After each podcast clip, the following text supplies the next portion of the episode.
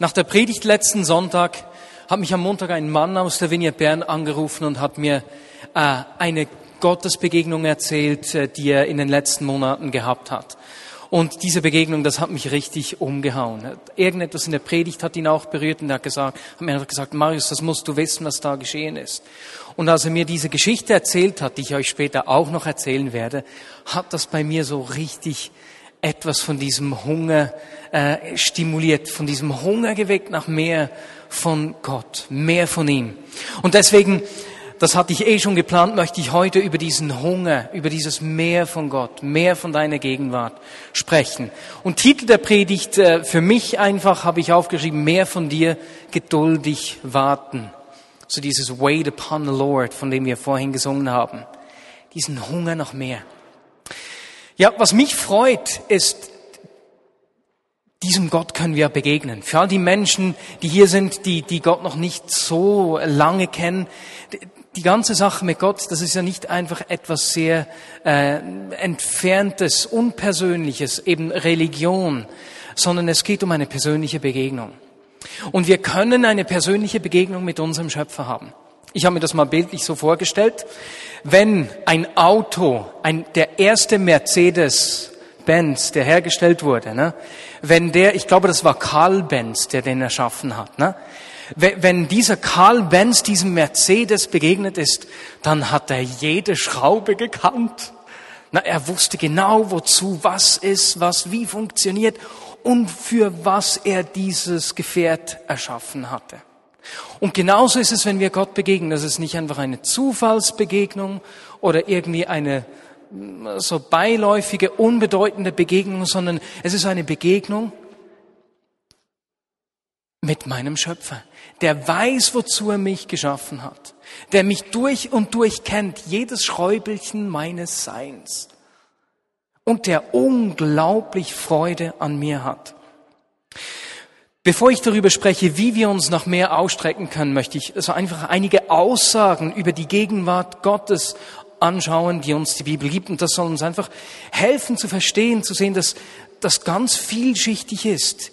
Die Bibel macht vielschichtige Aussagen über die Gegenwart Gottes und wir können immer mehr davon entblättern und entdecken. Und diese Liste, die ich mache, ist in keiner Art und Weise vollständig. Es geht einfach darum, uns zu zeigen, dass er da ist. Die erste Aussage der, der Bibel ist, dass Gott immer und überall da ist. Im Psalm 139 sagt David, du kennst all meine Geheimnisse, all meine Gedanken, du siehst alles, was ich tue und egal wohin ich gehe, du bist schon da. Ich kann mich nicht von dir verstecken.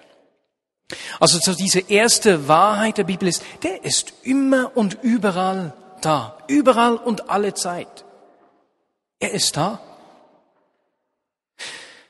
Die Schrift sagt, dass Gott das All erfüllt. Und ich, ich denke an das Weltall, das sich ja weiter ausbreitet und dass dieses Weltall erfüllt er. Und gleichzeitig sagt die Bibel auch, dass er alles zusammenhält. Und dann denke ich an die winzigsten Partikel, komme plötzlich von der Größe in die Tiefe rein. Die kleinsten Teilchen, die wir kennen. Er hält alles zusammen. Die erste Aussage. Aber die Aussagen über seine Gegenwart gehen noch weiter. Die Bibel sagt, dass dort, wo ich mein Leben unter die Herrschaft von Gott stelle, dass er durch seinen Geist in mir leben will. Und dass er meinen Körper zu seinem Tempel macht, dem Ort, wo er mit seiner Herrlichkeit wohnt. Also er ist schon da, aber dort, wo ich ihm diesen Raum gebe, wohnt er in mir. Da kommt etwas mehr von dieser Gegenwart. Hast du auch schon Menschen gehört, die gebetet haben, Jesus, ohne dich bin ich nichts, gar nichts. Und auf der einen Seite stimmt das ja, aber andererseits, wenn du mit Jesus durchs Leben gehst, du bist nie mehr ohne ihn. Egal, ob in Hochs oder Tiefs, ob im Erfolg oder Versagen, der lebt in dir. Du wirst nie mehr ohne ihn sein. Er ist immer und überall da. Wenn ich mich ihm zuwende, wohnt er in mir. Und dann, sagt Matthäus, dass wenn zwei oder drei in seinem Namen versammelt seien, also wenn wir uns der Gemeinschaft der Gläubigen zuwenden, dass da eine weitere Dimension seiner Gegenwart sichtbar wird. Irgendetwas an der Gemeinschaft der Gläubigen ist es, das mehr von dieser Gegenwart anzieht. Wie gesagt, diese Liste ist nicht vollständig. Mir ging es einfach darum, zu sehen, dass er uns näher ist, als wir glauben. Du bist nie mehr ohne ihn. Nie im Leben. Aber da gibt es mehr, mehr dieser Gegenwart, dass wir entblättern und entdecken können. Er will dich mehr und mehr erfüllen. Der Gott, der das all erfüllt, will mehr und mehr Raum in deinem Leben haben und sich sichtbar machen in deinem Leben. Wie gesagt, am Montag hat sich eine Person bei mir gemeldet und mir eine Geschichte erzählt. Kurz zuvor, ähm, einige Wochen vorher, ist eine weitere Person auf mich zugekommen und hat mir eben auch von so einer Begegnung erzählt. Und ich habe sie, die Sarah, gebeten, euch doch kurz einfach zu erzählen, was sie erlebt hat, wie sie Gott begegnet ist. Ähm, so etwa drei, vier Wochen ist es her, als ich eine tiefe Begegnung hatte mit Jesus. Und zwar bin ich am Morgen aufgewacht und ähm, wollte noch nicht aufstehen, so habe ich, äh, bin ich da gelegen und habe etwas Worship gehört. Und ich spürte, wie seine Gegenwart äh, zunahm. Und ähm, ich bin dann nochmal eingeschlafen oder wie weggetreten und sah mich dann in meinem Zimmer, so wie ich schlafen würde. Also ich war wie da und doch nicht und habe mich dort sehen, äh, li liegen gesehen und dann spürte ich auf einmal, wie Jesus ähm, in meiner Nähe ist. Also ich wusste, dass er in meinem Zimmer war, aber konnte ihn nicht sehen. Ich wusste, dass er ganz nah war und auf einmal offenbart er mir wie diesen himmlischen Frieden. Ich kann es nicht anders ausdrücken. Es tönt so plump, aber es ist, es hat mich fast weggepustet. Also es war wie, ähm, in Worte nicht auszudrücken und, und wunderschön. Also er war, ja. Ein See seines Friedens sozusagen, in dem du gebadet hast. Ja, und ich wusste, es, es zog mich zu ihm hin. Ich, ich konnte gar nicht genug kriegen von diesem Zustand, von diesem Gefühl und diesen, ähm, ja, dieser Nähe. Und gleichzeitig spürte ich auch diese Unsicherheit und äh, die wir spüren in der Welt oder die wir erleben, die Angst und, und ähm, ja, was, was eigentlich unser Alltag ist, mehr unser Alltag ist manchmal. Und ich, ich war so zwischen diesen zwei, beiden Zuständen und wusste gar nicht, es zerriss mich fast. Es war so intensiv. Und ich wusste, dass Jesus da war und als ich ähm, ich musste extrem weinen und, und war sehr aufgewühlt. Und er ähm, hielt seine Hand auf meinen Rücken und tröstete mich. Und er, er hielt auch seine Hand auf, meine, auf mein Herz. Und er war mich so nah und wusste, was in dem Moment mit mir abging. Und ich habe den Eindruck, dass ähm, dass Gott uns wirklich diesen Frieden schenken möchte in unserem alltäglichen Leben. Und ich habe ihn dort in meinem Zimmer erlebt. Ich ging nicht in den Himmel und habe dies erlebt, sondern er war bei mir, dort, wo ich bin. Und das Zweite ist, was ich denke, dass Gott uns mehr so Begegnungen schenken möchte, so tiefe Begegnungen, die, die uns verändern. Ja. Vielen Dank, Sarah. Ihr dürft applaudieren. diese Nähe, der Frieden. Am Montag hat mich eben ein Mann angerufen und er hat mir erzählt, dass er vor einigen Monaten eben so eine Begegnung hatte. Und diese Begegnung hat ihn etwas durcheinander gebracht. Und zwar hat er im Zimmer eine hörbare Stimme gehört. Die Stimme einer Person, die er kannte und die sagte ihm etwas Bestimmtes.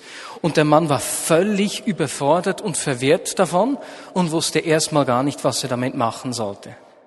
Wusste nicht, ticke ich noch richtig? Was ist denn hier los? Einige Wochen später hatte der Person gesagt, dass er so äh, eben einen Satz gehört hätte. Und diese Person war auch völlig baff, weil als er ihr gesagt hat, welchen Satz er gehört hat, was genau das Thema, mit dem, über das sie einen Tag zuvor mit Gott gesprochen hatte. Und das hat sie völlig verwirrt und hat einfach auch sie in dem Sinne in ihrer Lebenssituation da getroffen und ermutigt.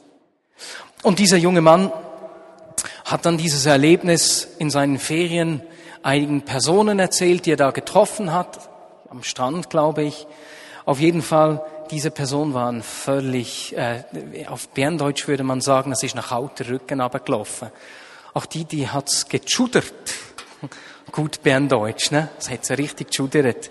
Und dann kam sie in ein Gespräch über den Glauben und die, die eine Frau, die da, da dabei war, hat am Schluss gesagt, vielleicht ist genau das, was uns fehlt, die, der Gott dieses Mannes. Ist das nicht unglaublich? Und ich erzähle ja diese Geschichten nicht einfach, weil es ein, ein Spektakel ist, sondern weil es in mir diesen Hunger weckt, weil ich weiß, da gibt es mehr. Es gibt mehr von Gott. Und er will uns mehr zeigen und dieser Hunger nach mehr von ihm ist ähm, das größte Lebenszeichen in dem Sinne, dass wir als Menschen ihm nachfolgen haben können. Aber wie können wir uns nach mehr ausstrecken? Ich möchte zwei Personen aus der Bibel anschauen. Und zwar erstens David und danach den Elisa. David ist ein Mann nach dem Herzen Gottes, wie wir wissen, wie die Bibel sagt. Und eines der Geheimnisse von David lesen wir im Psalm 37, 7. David wusste, dass Gott sich den Menschen zeigt, die ihn lieben. Und so lesen wir dort eigentlich eine unspektakuläre Aussage, die aber wirklich eines der Geheimnisse ist. Und zwar sagt David dort, sei still vor dem Herrn und harre auf ihn. Sei still vor dem Herrn und harre auf ihn. Dieses Wort, das Stillsein, hat je nach Bedeutung, je nach Zusammenhang eine andere Bedeutung. Es bedeutet entweder einfach so still zu sein, wie wir das in der deutschen Sprache auch verstehen würde, würden, aber das zweite ist spannend. Die zweite Bedeutung ist so viel wie einen gemütlichen Spaziergang zu machen. Und wenn ich diesen gemütlichen Spaziergang, dieses Stillsein vor mir sehe, geht mir natürlich das Bild von Adam und Eva innerlich auf, die, da der, die durch den Garten gehen und, und man sieht, da ist etwas von dieser richtigen Beziehung zu Gott. Da ist nichts Trennendes da. Dieses Bild kommt mir entgegen. Dieses Stillsein illustriert, dass diese Ruhe, dieses Meer aus dieser innigen, richtigen Beziehung zu Gott kommt. Und wir können wissen, dass Gott, Jesus unsere Beziehung zu Gott wiederhergestellt hat. Da ist nichts mehr, was dich von ihm trennen könnte. Ich muss Gott nichts mehr beweisen. Das Ringen um seine Gunst hat ein Ende gefunden. Ich muss nichts leisten, um vor ihm gut dazustehen oder um mehr von ihm zu erhalten. Diese Beziehung ist wiederhergestellt. Viele Christen, oder sagen wir so, oftmals versuchen wir, für Gott zu arbeiten, um irgendwie seine Aufmerksamkeit oder seine Gunst zu erhalten. Oder uns ausstrecken nach mehr und uns irgendwie was erarbeiten müssen in dem Sinne. Aber das ist vorbei. Wir können mit Gott arbeiten. Wie das der, nicht Blaine Cook, Dale Kaufmann, vielen herzlichen Dank, so schön gesagt hat. Und David, obwohl er ja noch im alten Bund lebt, er, er weiß das schon. Das sehen wir auch, als er ins heilige Zelt ging, was man ja eigentlich nicht durfte, und da die Brote gegessen hat. Der erlebte diese wiederhergestellte Beziehung zu Gott. Er wusste, dass er nicht um seine Gunst kämpfen muss. Er kann still sein vor Gott. Sei still vor dem Herrn und harre auf ihn. Dieses Harren, von dem David spricht, äh, könnte man auch übersetzen mit geduldig auf ihn warten.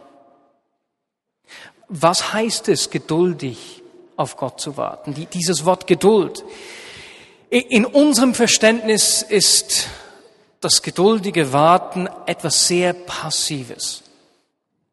Ich warte auf einen Bus oder Zug Und wenn er nicht kommt, werde ich langsam nervös. Wo bleibt er denn?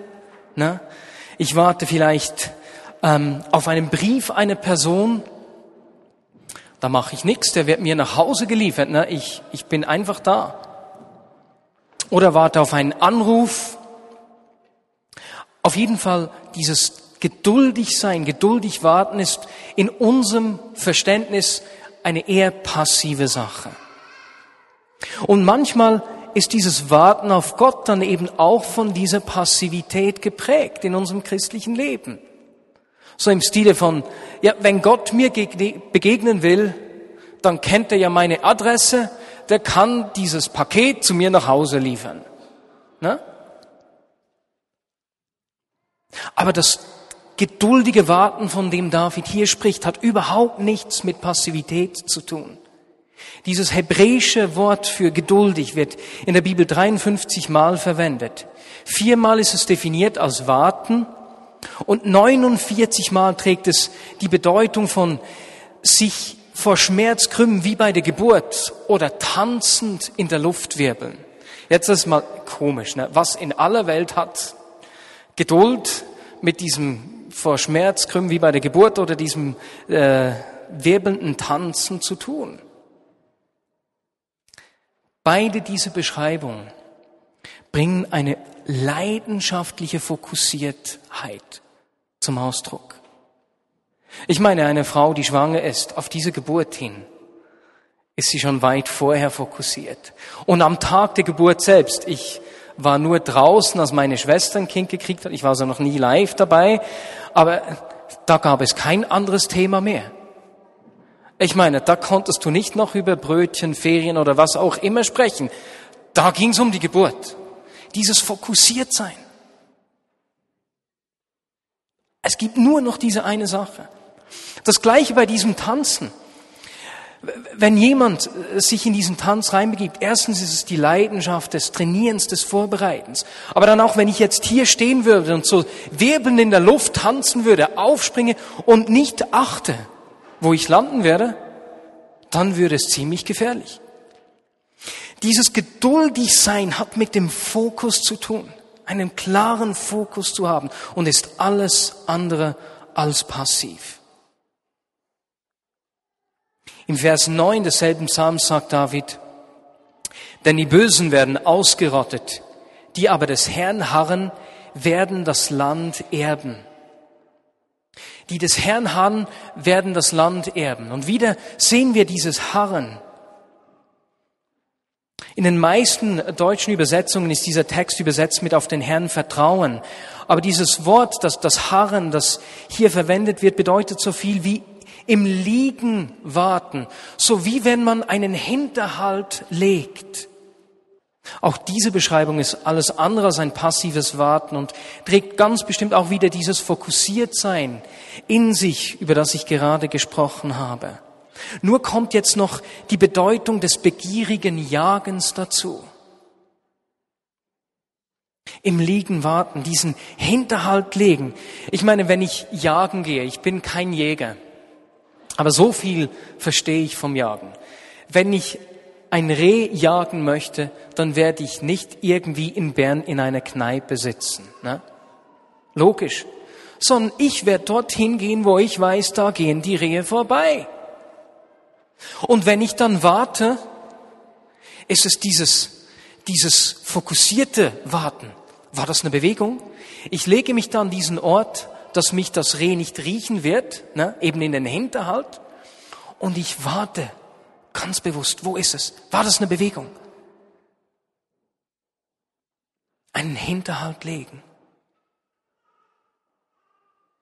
Mich noch mehr aus, aber es gibt noch eine weitere Beschreibung, ein weiteres Bild, das dieses, dieses Hinterhalt legen, dieses geduldige Warten schön beschreibt. Und das ist uns Schweizern sehr nahe. Ne? Der Wilhelm Tell, ne? Als der auf den Gessler gewartet hat, wo ging der hin? Durch diese hohle Gasse muss er kommen. Ne? Der ging dahin, wo er wusste, dass der Gessler durchgehen wird. Wenn wir uns noch mehr ausstrecken, heißt das Warten auf ihn eben genauso, beinhaltet dieses aktive Warten. dass ich mich auf die Lauer lege, einen Hinterhalt lege sozusagen. Wie, wie mache ich das persönlich?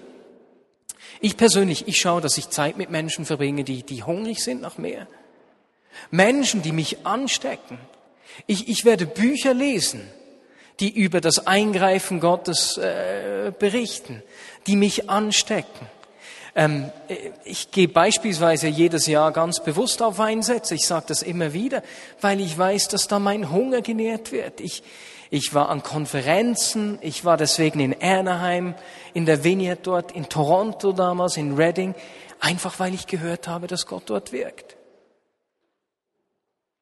Und ich bin ja nicht Tourist, der dann immer überall einfach hinreisen will, aber ich will mich anstecken lassen. Damit sage ich nicht, dass wir Gott einen Hinterhalt legen wollen und ihn zu etwas zwingen können, was er selbst nicht will. Ich greife damit nicht seine Souveränität an. Aber Jesus selbst bringt dieses Beispiel der penetranten Witwe. Und er sagt, Leute, ihr müsst bitten. Bittet, bis der Richter nicht anders kann. Seid penetrant. Jesus selbst fordert uns auf, weil sich Gott danach sehnt, sich uns zu offenbaren. Er will uns mehr geben, viel mehr, als wir uns selbst das wünschen können. Elisa ist ein zweites Beispiel. Da finden wir noch einen weiteren wichtigen Punkt. Also wir hatten bis jetzt dieses die wiederhergestellte Beziehung, ne, dieses, dieses Geduldigsein, dieses Warten, das fokussiert ist, den Hinterhalt, den wir legen sollen, also dieses aktive Warten in dem Sinne. Das finden wir bei Elisa auch wieder. Elisa war jahrelang der Diener und Schüler von Elia. Und der Tag kam, an dem Gott Elia, also eben seinen Meister, zu sich rufen wollte. Und alle schienen das zu wissen der Elia selbst, der Elisa, die ganze Prophetengemeinschaft. Und komischerweise, wenn wir da in 2. Könige 2 da lesen, sehen wir, dass der Elia Elisa dauernd abzuhängen versucht hat. Bleib hier, ich habe einen Auftrag gekriegt, dorthin zu gehen. Der, der hat dauernd versucht, ihn abzuhängen. Aber der Elisa, der lässt sich nicht abhängen. Von all diesen Versuchen No way. Elisa folgt Elia wie ein Schatten. Er lässt einfach nicht locker. Und dann fragt Elia den Elisa, hey, bevor ich ähm, entrückt werde, was soll ich noch tun? Und Elisa antwortet, ich will eine doppelte Portion deines Geistes. Ich will mehr. Und ich meine, e-, Elia hat damals die Latte unglaublich hoch angesetzt. Das war nicht einfach, ja, ein bisschen was von Gott, sondern das war e-, eine geballte Ladung. Und der Elisa sagt, ich will eine doppelte Portion. Eine unglaubliche Bitte. Und diese Bitte brachte einen Preis mit sich. Dort, wo wir mehr von Gott wollen, bringt das immer auch einen Preis mit sich. Und die Frage ist, sind wir auch bereit, den Preis zu zahlen? Hier bei Elia, besser gesagt bei Elisa, sagte Gott zu Elia, wie sich zeigen sollte, ob Elisa auch mit der Salbung umgehen könne. Und zwar war der Punkt, Elisa wird die doppelte Portion erhalten, wenn er sieht, wie du in den Himmel aufgenommen wirst. Dieser Test scheint eigentlich unspektakulär zu sein, gar nicht so schwierig. Der Elisa musste eigentlich nur tun, was er eh tat, den Elia nicht aus den Augen zu lassen, ne, ihm nachzufolgen. Aber sein Charakter wurde getestet, wie wir gleich sehen werden.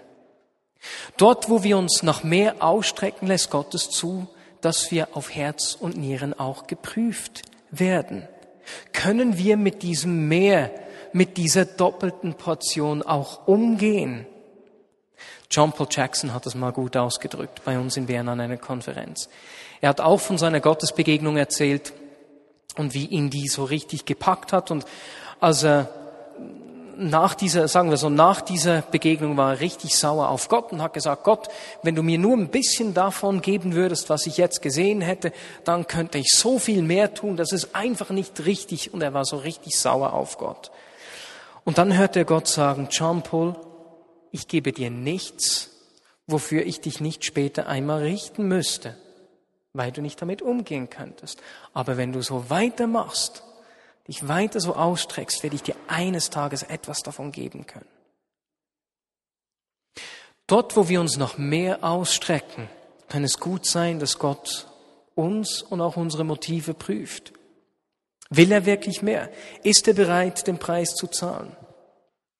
Zweite Könige 2.10 sehen wir, wie das aussah. Ah, das habe ich schon gesagt. Diese Bitte ist schwer zu erfüllen, antwortete Elia. Wenn du sehen wirst, wie ich von dir fortgenommen werde, wird sie dir gewährt werden. Wenn du es jedoch nicht sehen wirst, wird sie dir nicht gewährt.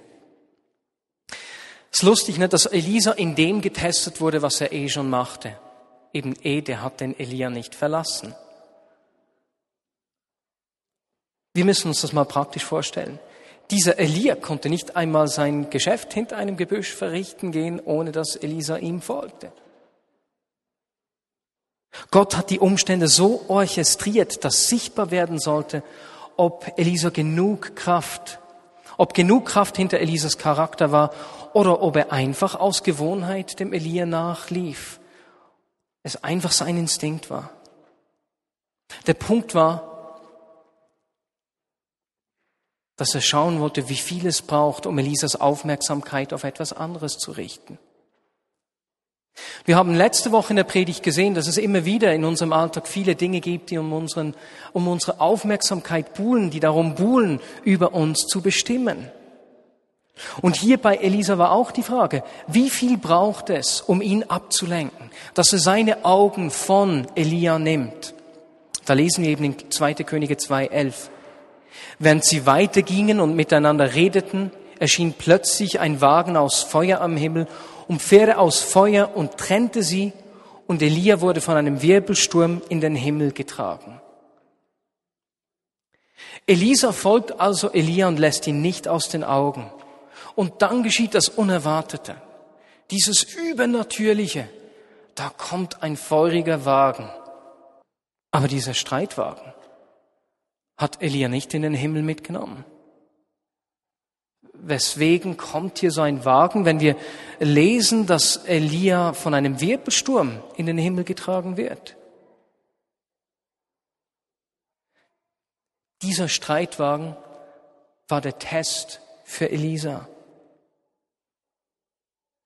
Würde sich Elisa von diesem übernatürlichen Geschehnis, von diesem spektakulären Wow, Gott in seinem feurigen Wagen ablenken lassen?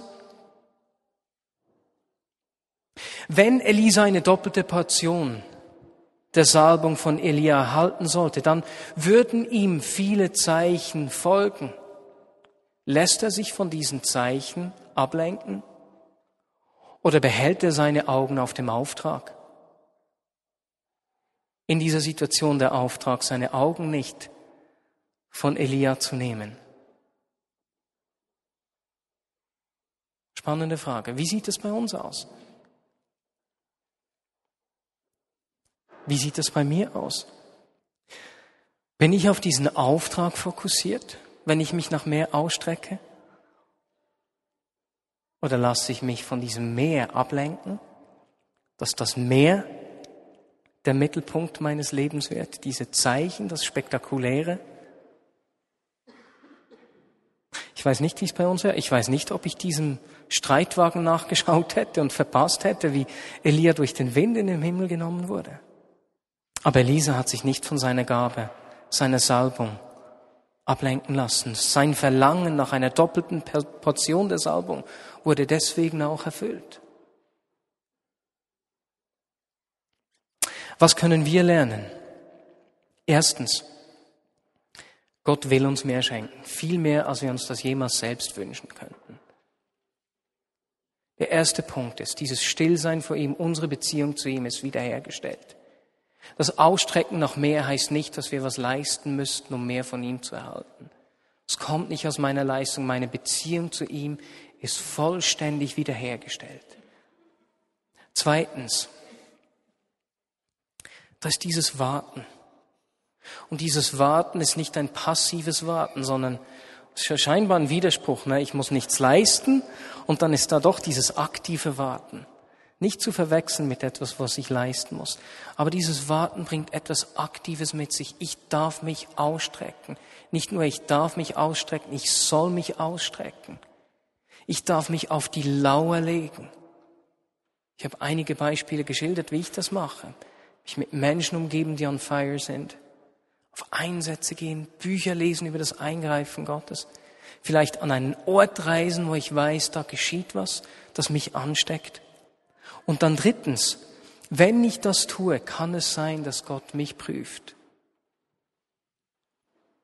Wenn ich mich ausstrecke, kann es sein, dass er mich testet, ob ich das wirklich will. Bleibe ich fokussiert? Bleibe ich dran? Lass ich das nicht aus den Augen? Erstmal dieses, die Salbung, die ich will, aber zweitens auch diesen Auftrag. Aber Gott sehnt sich viel mehr danach, uns mehr von ihm zu geben, als wir uns das jemals selbst wünschen könnten. Lasst uns einen Moment ruhig sein und dann bete ich zum Abschluss. Und Jesus, ich habe diesen Hunger nach mehr von dir. Ich möchte mehr von dir. Ich danke dir, dass du noch viel mehr dich offenbaren willst, als ich mir das jemals selbst wünschen könnte. Und Jesus, du kennst mein Herz, du weißt, dass ich das wirklich will, dass es nicht einfach nur ein, eine Aussage ist, sondern das tiefste Verlangen meines Herzens. Und Jesus, ich weiß, dass viele Menschen hier sind, die mehr wollen von dir. Und ich bitte dich um drei Dinge. Auf der einen Seite, dass wenn Menschen hier sind, die das möchten, aber Mühe haben, zu sehen, dass die Beziehung wirklich wiederhergestellt ist. Dass du dort diesen Frieden, dieses Stillsein schenkst. Zweitens, dass du uns diese, dieses Fokussiertsein gibst, diesen, diese Penetranz dieser Witwe die einfach nur auf diese eine Sache beruft und beharrt und geht und wieder geht und wieder geht, bis sie zu ihrem Recht kommt. Jesus, diese, dieses Dranbleiben, diese Penetranz, uns auszustrecken nach mehr von dir, dich zu suchen, uns nicht ablenken zu lassen von so vielen Dingen, die uns ablenken könnten.